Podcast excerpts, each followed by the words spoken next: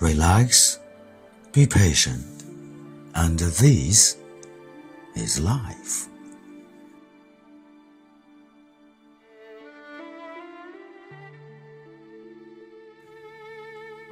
I walked into a restaurant and after going the menu, I ordered some food. But after about 20 minutes, a group of guys and the ladies walked in in the ordered this. To my dismay, these folks got served first. I watched as they began to eat and laugh heartily. I even overheard one of them bragging about how he's connected to everyone in the hotel, and I felt mocked. I decided to leave.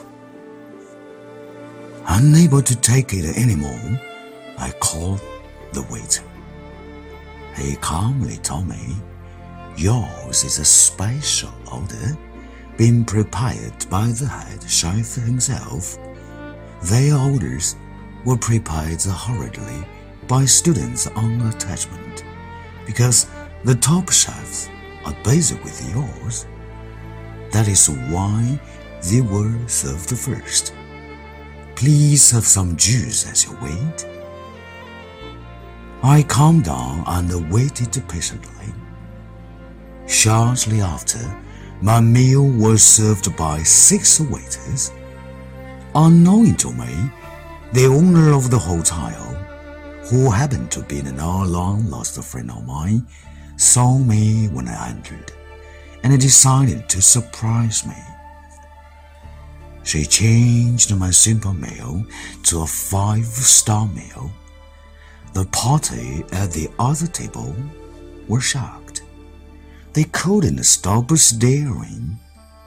Suddenly, they were the ones murmuring, asking why they didn't get this kind of a service on a meal. Such is life. Some people are ahead of you and are eating on, laughing at you, and talking about how they are smarter, wiser, and better than you, how they are well connected, blessed, have money, and are enjoying life.